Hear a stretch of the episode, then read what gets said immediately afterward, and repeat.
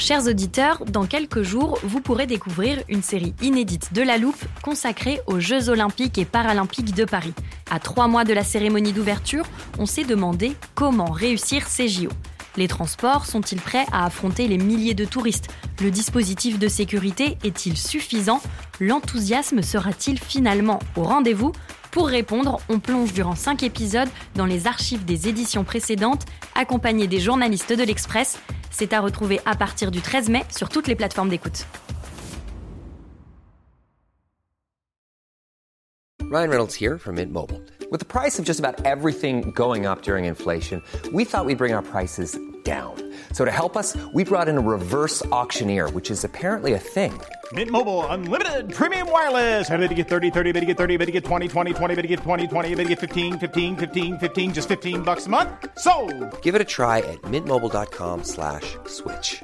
$45 upfront for three months plus taxes and fees. Promo rate for new customers for limited time. Unlimited more than 40 gigabytes per month. Slows. Full terms at mintmobile.com. Bonjour, c'est Charlotte Baris. Aujourd'hui, je vous propose de découvrir le nouvel épisode de Contrôle F, le podcast tech de l'Express. Bonne écoute. This is one device. My worst fears are that we cause significant harm to the world. Three, two, one. Bonjour, c'est Frédéric Fillou. Bienvenue dans Contrôle F, le podcast de l'Express qui explore le monde de la tech et son impact sur nos sociétés. Le travail à distance est parfois poussé à l'extrême. Je me souviens d'une visite dans une entreprise de la Silicon Valley. La réceptionniste m'accueille via un écran. Elle me dit bonjour, que puis-je faire pour vous? Qui venez-vous voir? Ah, Évidemment, je m'enregistre comme il faut via une tablette et je lui demande si elle est dans l'immeuble. Elle me répond pas du tout. Je suis à Cleveland dans l'Ohio et ma collègue qui me remplace est à Baltimore. C'était en 2018. Depuis, le télétravail a explosé, principalement sous l'impulsion du Covid. Les bureaux se sont vidés, les termes Zoom et Visio sont entrés dans le langage courant. L'entreprise éparpillée a aussi ses pionniers. L'un d'eux est Frédéric Play, que je connais depuis plusieurs années, mais que je n'avais jamais rencontré en personne. C'est enfin le cas pour cet épisode de Contrôle F. Frédéric est basé à Los Angeles et gère aujourd'hui Plateforme SH, qu'il a créée en 2015, donc bien avant la pandémie. Sa société de logiciels emploie 330 personnes réparties dans 35 pays et sur une demi-douzaine de fuseaux horaires. L'entreprise n'a donc ni siège social, ni bureau principal. Elle est sans doute l'une des rares à avoir poussé aussi loin ce concept de décentralisation. De plus, alors que beaucoup doutaient de la capacité de ce modèle à supporter la croissance, Plateforme SH ne cesse de grandir. Comment cette organisation fonctionne-t-elle au quotidien? Quelles sont les difficultés inhérentes à ce concept On en parle aujourd'hui avec Frédéric Play en personne dans le studio de l'Express. C'est parti Bonjour Frédéric. Bonjour Fred. On va commencer par le commencement. Je voudrais que tu nous expliques ce que fait Platform.sh, qui est donc euh, l'entreprise est basée à San Francisco, toi tu es basé à Los Angeles et elle est déployée dans le, dans le monde entier. C'est pour ça que tu es là aujourd'hui. Explique-nous ce que vous faites exactement. Plateforme.sh fait partie de la famille dans le, du, du, cloud. Et dans le cloud, il y a beaucoup d'acronymes, comme tu le sais. Et euh, nous, on est ce qu'on appelle un PaaS, donc une plateforme as a service. Euh, sa vocation, c'est de permettre aux développeurs de développer leurs applications sans avoir besoin de gérer l'ensemble de l'infrastructure cloud. Donc on apporte des outils de productivité aux développeurs pour qu'ils puissent fabriquer leurs applications en beaucoup moins de temps et en allant beaucoup plus vite. Ça s'adresse à quel type d'entreprise? À tout type d'entreprise. On a à la fois des startups et des grandes marques qui ont effectivement beaucoup de marques aussi et beaucoup de sites web du coup à, à, à déployer, soit des universités, soit tout autre type de business. Les applications prolifèrent d'une manière générale. Les entreprises ont souvent besoin d'une application pour un usage et euh, donc cette multiplication fait que le management de ces applications sur le cloud est devenu particulièrement compliqué et on apporte en fait euh, euh, du temps gagné, de, de l'efficacité à ces équipes euh, et c'est significatif parce que parfois c'est 50%, 75% de temps gagné euh, sur le temps passé sur le cloud. Combien de clients vous avez aujourd'hui? On a à peu près 3500 clients en, en, direct plus des channels. Donc avec les channels, on est à presque 8000 maintenant. L'entreprise a été créée en 2015. Est-ce que dès le départ, tu avais voulu et tu avais eu l'intuition du fait que l'entreprise devait être décentralisée. Oui, en fait, on l'a un peu subi. En 2015, on avait une vision assez claire sur ce qu'on voulait faire sur le cloud et une complexité incroyable, infinie à recruter. Euh, à l'époque, on était sur deux localisations, euh, la France et San Francisco, donc Paris-San Francisco, et dans les deux villes, euh, les développeurs dont on avait besoin, ces gens-là, en fait, on les trouvait pas. Ils étaient tous dans des startups plus visibles que nous. On était petits, on n'était pas connus.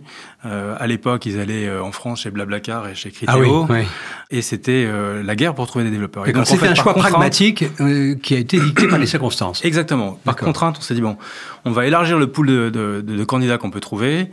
Euh, et en fait, on s'est dit, on, on prend pas de contraintes, euh, on prend les gens là où ils sont. On était un peu désinhibés aussi, euh, Oui. nous l'équipe de management par rapport à ces pratiques, parce que on avait beaucoup beaucoup baigné dans l'open source, où déjà euh, euh, depuis Déjà, euh, oui, les gens 30 travaillent. ans peut-être, oui. tout le monde travaille en, en- en remote, donc on se disait que ça, ça marchait, on l'avait vu fonctionner. Euh, mon CTO était aussi tenté de se relocaliser à Montpellier à l'époque. Oui. Donc en fait, tout ça faisait qu'on était assez euh, désinhibé par rapport à l'idée de faire du, remote et on a euh, embrassé le modèle, j'ai envie de dire, de façon assez franche en 2015, très vite.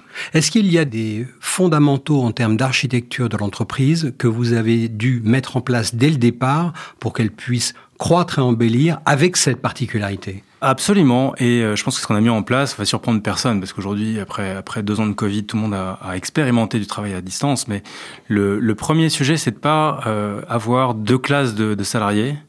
Euh. Ceux qui sont là, ceux qui sont pas là, ceux qui ont l'information, ceux qui n'ont pas l'information. Donc le premier sujet, c'est comment est-ce qu'on partage bien l'information pour que tout le monde soit sur un pied d'égalité euh, et qu'il n'y ait pas une espèce de first class citizen versus euh, Hmm. euh, des gens qui sont toujours à la traîne parce que ça crée une frustration Ah, ça et ça crée, marche pas. ça les crée gens des partent. inégalités, des frustrations et euh, ouais. Donc il faut réussir à niveler en fait euh, le, le niveau d'information, euh, faire en sorte qu'il soit bien, que l'information circule, qu'elle soit bien partagée. Et donc ça c'est le premier point euh, de complexité. Ça nécessite d'avoir à la fois euh, les bons outils pour les communications du jour le jour, les informations qui doivent circuler. Il faut les outils aussi pour communiquer. Il faut que les équipes soient habituées à, à chaque fois qu'elles font une réunion, éviter de le faire à côté de la machine à café entre personnes qui sont présentes au bureau, mais qu'elles le fassent sans oublier les gens qui sont aussi en remote. Donc un meeting égale euh, un Zoom ou un Meet ou peu importe quel outil Mhm. les gens utilisent, mais ça c'était un des principes de, de départ. Et puis surtout avoir une documentation organisée où tous les playbooks, toute le, toute la mémoire les- de l'entreprise Voilà. et, et son évolution sont documentées. toute la documentation doit être euh, euh, absolument euh, privilégiée et accessible à tous euh, tout de suite, tout le temps. Quelle est la typologie des salariés qu'on recrute pour être certain qu'ils soient compatibles et qu'ils soient heureux dans un modèle de travail à distance? Alors ça aussi, ça s'est élargi parce que nous, traditionnellement, on préférait prendre des gens qui avaient déjà une expérience remote. Ah ok, Et on le trouvait. D'accord. Euh, on le trouvait déjà à l'époque, en 2015. Ça veut dire qu'il y avait déjà un écosystème hein, un peu de, de, de gens remote. On prenait pas que des gens qui avaient été remote, mais à minima des gens qui sont assez seniors finalement. Ah oui. Donc, euh, et Vous avez une moyenne d'âge un petit peu plus élevée que... Ouais, on est à Ouais. 36 ans, je crois. Ah, c'est beaucoup, ouais, ouais. Donc c'est beaucoup, 35 ans maintenant. Je crois qu'on a réussi à faire un petit peu baisser. Mais euh, en fait, euh, la réalité, c'est qu'on prend des gens qui sont expérimentés parce que moi, je conseillerais pas à un junior de commencer par un job euh, remote. Oui. C'est bien mieux d'avoir des pairs, euh, des, des, des, des, gens qui Des interactions quotidiennes qui vont vous inspirer, qui vont euh, avec qui vous êtes au, jour le jour présent. Vous allez pouvoir comprendre comment on se comporte dans une entreprise. Tout ça, c'est des choses qui sont pas du tout évidentes quand on Hmm. Sort de l'école ou de l'université. Et donc, c'est des gens qui sont plutôt expérimentés, qui souvent ont fondé une famille. Ah oui, Oui, parce que une des motivations à faire du, du remote, c'est d'avoir plus d'espace euh, et de trouver un endroit Ouais. euh, qui soit euh, voilà agréable pour une famille, avec un jardin. avec, surtout dans la Silicon Valley ou dans, dans les, dans les centres de, de, de tech, dans les grandes villes de tech où le, le logement est absolument hors de prix. Mais c'est vrai pour beaucoup de Parisiens aussi qui, au Oui, bout d'un c'est moment, ont envie de, de, de voir un peu la nature ou la mer. Et donc, ils trouvent que c'est une très bonne façon de continuer à avoir un job motivant tout en ayant en fait une vie de famille quand même plus aboutie et plus plus facile aussi.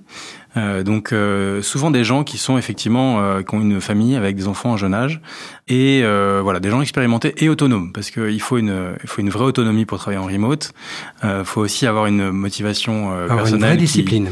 qui, qui voilà qui passe par la discipline exactement Mm. Euh, et donc ça c'est quand même des choses qu'on regardait euh, systématiquement qu'on a toujours regardé euh, on, on- veut trouver les bonnes motivations entre guillemets au- au remote Quels sont les, les, challenges que vous n'aviez pas anticipés et que vous êtes pris dans la figure quand vous avez lancé l'entreprise? Les gens parlent souvent beaucoup de la, culture. Je pense que c'est assez juste. Je pense qu'en fait, euh, un des enjeux, c'est de créer une culture qui inspire les gens, qui les motive. Euh, et donc, ça a été un des sujets de, stress pour moi. D'ailleurs, au moment où on a, on a créé le- l'entreprise, je me disais, mais est-ce qu'on va réussir à avoir euh, une entreprise un peu uniforme. Et euh, finalement, ça s'est bien passé. Moi, c'est la quatrième entreprise que je crée, Plateforme Message. C'est sur, la, sur les quatre que j'ai créées, c'est celle avec la plus forte culture. Donc, euh, Ah, ok. euh, et elle est 100% remote. Donc c'est possible, mais je pense qu'il faut vraiment mettre ça au cœur aussi de de, de la communication. Et comment on développe une culture, comment on développe une proximité lorsque les gens sont sur euh, euh, 6 ou 7 fuseaux horaires, euh, sont plus de 300 dans, dans 20 pays, même si euh, l'anglais est un grand euh, uniformisateur. Il y a comme, est-ce qu'il y a des techniques, est-ce qu'il y a des, des, euh, des fonctionnalités que vous avez mises sur votre plateforme pour, euh, pour que les gens puissent euh, interagir de façon un peu plus euh, ordinaire? Je crois que ça commence par euh, être clair sur la mission, Ouais. être clair sur les valeurs aussi, être assez intransigeant sur les valeurs Ouais. en réalité, les répéter souvent, faire en sorte qu'elles soient mm, appliquées dans l'entreprise et donc euh, avoir une forme de discipline aussi sur le fait qu'elles soient appliquées. Et puis ça passe par euh, la communication de tous les jours. Mais justement, à quoi ressemble ta journée? Je me suis toujours demandé ça. Donc, tu es à Los Angeles, Ah, tu te lèves le matin, je crois que tu es assez matinal. Je suis très matinal parce que comme on a des équipes très internationales et plutôt sans, enfin et entre entre les US et le- et l'Europe, toutes les réunions d'équipe sont entre 6 heures du matin, euh, parfois 5h30 et 10 heures du matin. Ah, ok. Donc euh, j'ai une espèce de, de, de moment de très très forte pression là, qui dure 4h30 euh, euh, tous les jours. Et après ça se c'est plus simple. Après je passe à mes calls US. Euh, j'ai fait j'en ai plutôt moins et à 14h j'essaie de plus avoir de calls pour pouvoir euh, travailler sur des choses plus long terme euh, que juste de la communication. Mais euh, c'est beaucoup beaucoup de calls et puis beaucoup de voyages en fait parce que je travaille je voyage aussi régulièrement pour aller à des conférences, pour aller voir les équipes. Quand on s'était parlé la première fois, c'était en 2020. Tu avais l'air de, de, de buter pas mal sur les questions de, dans votre jargon, on dit onboarding, c'est-à-dire, si ma traduction est correcte, l'intégration des, des jeunes recrues. Euh, vous aviez des questions aussi sur le, le burn-out et les, les, la propension des gens à travailler trop ou en tout cas à ne plus avoir d'horaire. Comment tout ça a évolué à mesure que l'entreprise euh, euh, a évolué? Puisqu'on s'est parlé, vous Oui. étiez moitié plus petit. On était en train de très fortement accélérer en Ouais. recrutement. Donc la question du onboarding était d'autant plus importante qu'on était passé d'un rythme de une ou deux personnes par mois à 5-6 par mois. Et, euh, et ça va très très vite, 5-6 par mois. C'est- c'est énorme. Ça, ça va Mm. très très vite. Et donc on avait effectivement des problèmes de, de montée à l'échelle euh, qu'on a résolus. Euh, on a maintenant un bon programme I'm Sandra, and I'm just the professional your small business was looking for. But you didn't hire me because you didn't use LinkedIn jobs. LinkedIn has professionals you can't find anywhere else, including those who aren't actively looking for a new job but might be open to the perfect role, like me. In a given month, over 70% of LinkedIn users don't visit other leading job sites. So if you're not looking on LinkedIn, you'll miss out on great candidates like Sandra. Start hiring professionals like a professional. Post your free job on linkedin.com/people today. De onboarding, ça se fait très très bien. Euh, le onboarding à distance, il faut être organisé. Euh, Il faut une équipe euh, ressources Par exemple, les recrutements, quand vous avez... euh. Est-ce que vous êtes plutôt d'ailleurs en mode vous-même d'acquisition un peu, euh, euh, je dirais, offensive, c'est-à-dire que vous repérez des profils, ou bien, maintenant que vous êtes assez connu, un déluge de candidats et candidates qui viennent vous voir pour bosser chez vous? Alors, les deux, on a beaucoup, beaucoup de candidats, donc on est très Ouais. fiers de ça. On a presque 10 000 euh, applications spontanées par, euh, par an. 10 000 Ouais, ce qui est, ce qui est dingue. Hein. Comment vous gérez ça? Je crois qu'on les regarde quasiment toutes. Hein.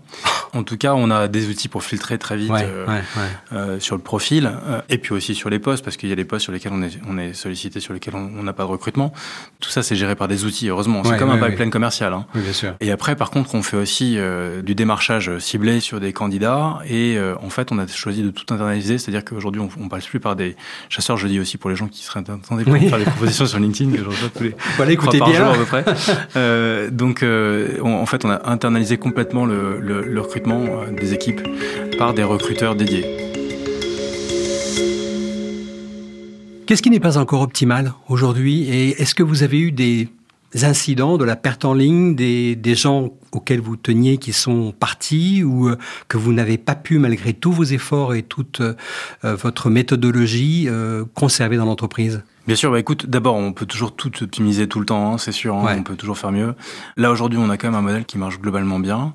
On a réussi à contenir aussi euh, le churn et le, le- le- les départs. C'est-à-dire la rotation des gens, oui. Voilà, aujourd'hui, ça, ça se Mhm. passe bien. On avait vécu, je crois, deux époques un peu Oui. euh, différentes. hein. La première, donc, euh, c'était euh, l'apprentissage. On a appris à faire fonctionner une boîte en remote Mhm. et Bien sûr, on a fait des erreurs, bien sûr, on a fait des mauvais recrutements. Euh, on s'est raté à plusieurs reprises et on continue parfois à se rater. Genre, tout le monde fait des mauvais recrutements en même temps, que ce soit en remote ou pas. Mais c'est vrai qu'en remote, on est particulièrement plus anxieux parce qu'on fait signer Bien un sûr. contrat à quelqu'un sans avoir jamais serré la main, sans l'avoir jamais vu. Donc ça peut être un peu, un peu angoissant. Euh, et on a évidemment fait, fait, fait des erreurs. On a eu deux périodes. La période 2015 à Covid. Oui. Ça a été une, une première période où c'était assez facile et on a été assez visible parce qu'on était peu nombreux. Oui. C'est ce qui a permis de créer une marque d'entreprise distribuée. Aujourd'hui, on est connu aussi pour ça. Mhm. On est connu parce qu'on fait du, des choses intéressantes sur le cloud. Et on est aussi connu parce qu'on a monté un modèle complètement 100% euh, euh, remote. euh, C'est quand même pas si fréquent parce que il y a beaucoup de boîtes qui sont très fortement remote dans la technologie, mais Ouais. à ce point-là, moi je C'est juste, c'est juste. Et, et encore plus euh, rare en, en Europe. Mm. Et la deuxième période euh, qui a été particulièrement euh, difficile, ça a été Covid. Oui. Covid parce que nous, bizarrement, en fait, on pourrait se dire, mais vous étiez hyper bien armés pour Covid. Et effectivement, on l'était, parce que tout le monde était déjà en distribué. Donc le fait qu'il y ait une pandémie, que les gens puissent plus se parler en physique, être plus ensemble dans la même pièce, en physique, pour nous, ça, ça n'a pas été un problème du tout. Bien sûr. Le problème, c'est que tout le monde est devenu quelque part une boîte remote Mm. et notre différenciation sur le sur l'attractivité des profils a progressivement disparu. Ce qui est intéressant, c'est que on est en train de vivre une troisième période où elle revient parce que là, Oui. il y, a, y, a, y a un mouvement de balancier un petit peu inverse qui, qui est en train de se, se profiler. Mais on a eu effectivement deux, deux, deux périodes. Et en, en 2021-2022, pour mettre les pieds dans le plat et te dire la grosse difficulté que j'ai eue, c'est que en fait, on était du coup beaucoup moins euh, euh, unique. Notre proposition de valeur était euh, moins unique, et on a eu euh, énormément de concurrence sur nos ingénieurs qui ont été harcelés de propositions, Ah oui. avec parfois des propositions de salaire qui étaient deux fois supérieures à celles qu'on leur proposait. Ah oui. Et là, on peut rien faire. C'est-à-dire que l'avantage compétitif que vous aviez en termes de masse salariale, tu me l'avais dit à l'époque, Oui. était quand même assez important, puisque tu m'avais dit que c'était environ 20% en moins, ce qui est quand même énorme, de masse salariale par rapport à un business équivalent. C'était ça. Ouais, je te prends un exemple. Tu vois, un ingénieur qui est dans la banlieue de Denver, il a beaucoup de mal à trouver euh, une entreprise qui va l'embaucher. Ouais, Euh, et parfois, on a des gens extrêmement bons. bien sûr. Euh, et nous, on n'avait pas du tout de problème par rapport à ça. Donc, c'est des gens qui sont très bons. On les paye à un prix de, de marché local. Mhm. euh, et tout le monde est content. Et ça, c'était jusqu'à Covid. Sauf que pendant Covid, les boîtes de la vallée ont commencé à recruter partout aux États-Unis avec euh, les mêmes salaires que ceux de San Francisco. Oh là. Et donc, plus de notion de marché local, en fait. Et là, ça a été très dur parce que, en plus, on avait des gens qui sont, des gens qui sont bons, qui comprennent ce que c'est que le remote et qui le pratiquent tous les jours depuis des années. Donc, ils étaient particulièrement attractifs.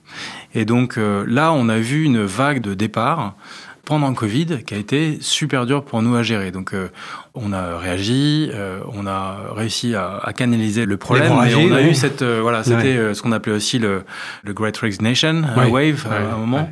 Donc on a subi peut-être plus que les autres encore ce phénomène parce qu'on était déjà remote et parce que l'inflation sur les salaires était délirante. Vous avez dû quand même avoir un, un impact sur votre compte d'exploitation, puisque, encore une fois, l'avantage masse salariale a dû tendre à se réduire. Quel est-il aujourd'hui? Alors il est toujours présent, Ok, c'est-à-dire qu'on n'est pas sur les salaires de la vallée, mais il Ouais. est moins fort, d'accord. nettement moins fort. Donc effectivement, on a dû augmenter les salaires de façon significative. Ouais. Dans le courant de l'année 2021 d'ailleurs, on a, on a choisi de rehausser les Ah, salaires pour être plus compétitifs. On n'est pas les mieux disants, mais on est compétitif sur le marché euh, et sur, la, sur les rémunérations. Une question que je me pose, c'est est-ce que ton modèle est applicable à tous les secteurs? Par exemple, si je prends un secteur du New Space où c'est super orienté projet, les gens passent leur temps à frotter leurs idées pour développer des softwares, de la mécanique, de l'engineering, etc.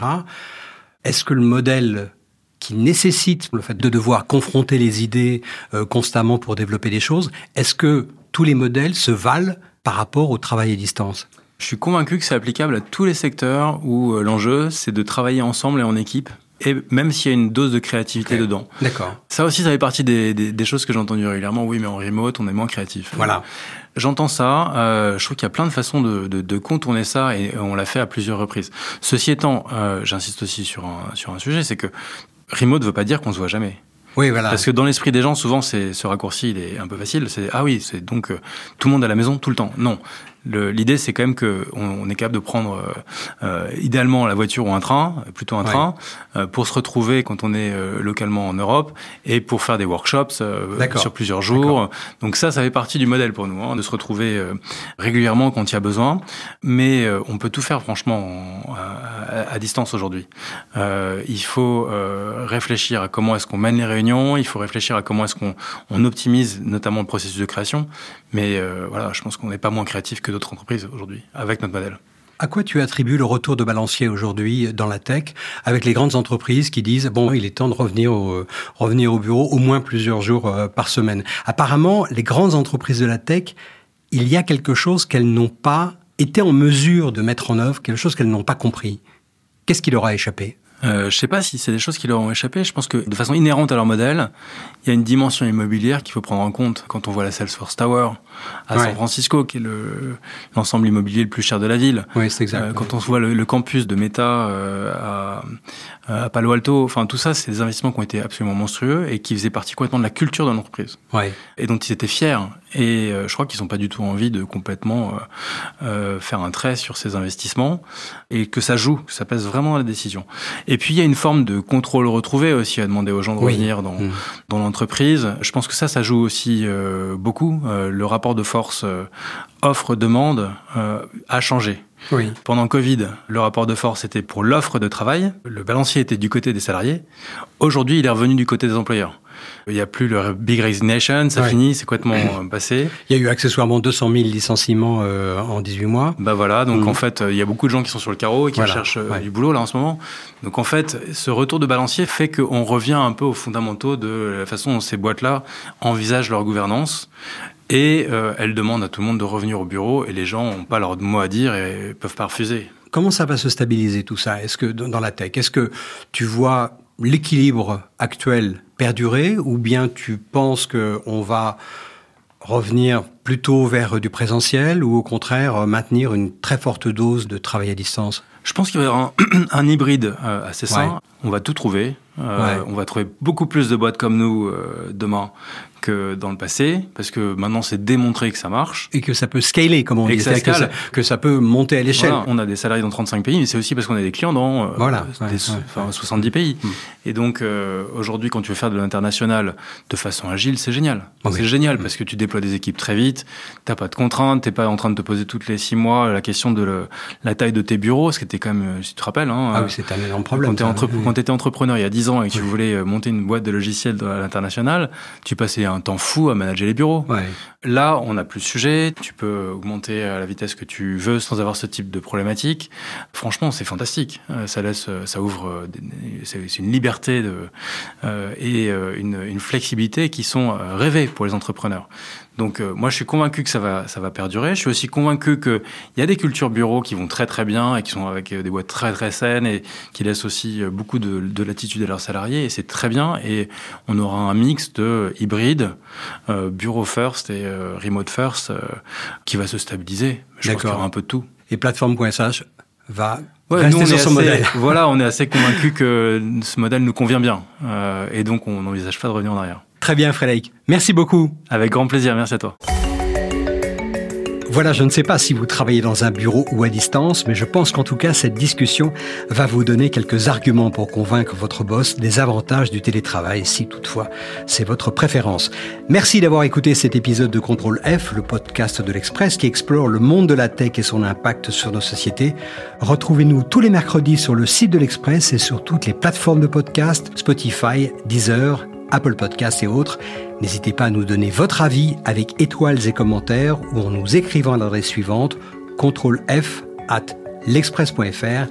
Cet épisode a été réalisé par Jules Cro. À bientôt! Voilà, c'était Contrôle F. Si les sujets d'avenir vous intéressent, c'est le thème de notre grand colloque organisé à l'occasion des 70 ans de l'Express. Vous pourrez y écouter des invités prestigieux, Emmanuel Macron, Francis Fukuyama ou encore Bill Gates. Nous vous donnons rendez-vous mercredi 18 octobre à la Maison de la Radio à Paris.